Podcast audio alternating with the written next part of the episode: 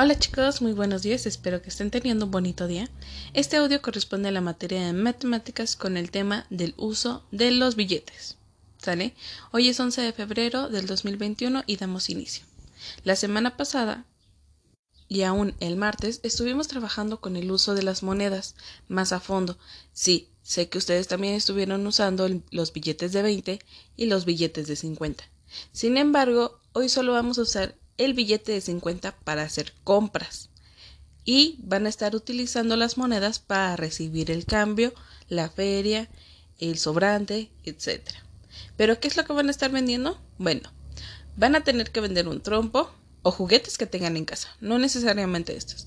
Un trompo, eh, una pelota, un carrito, un avión, y un valero. Cada uno de estos tiene ya su precio determinado. Sin embargo, pueden utilizar otros, otros juguetes más, otros precios más.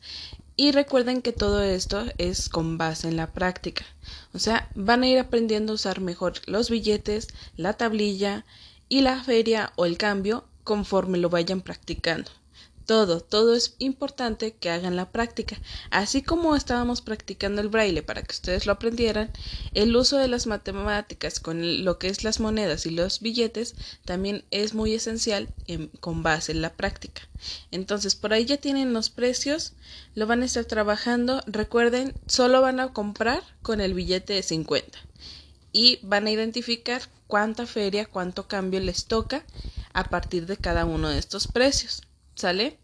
Diviértanse mucho.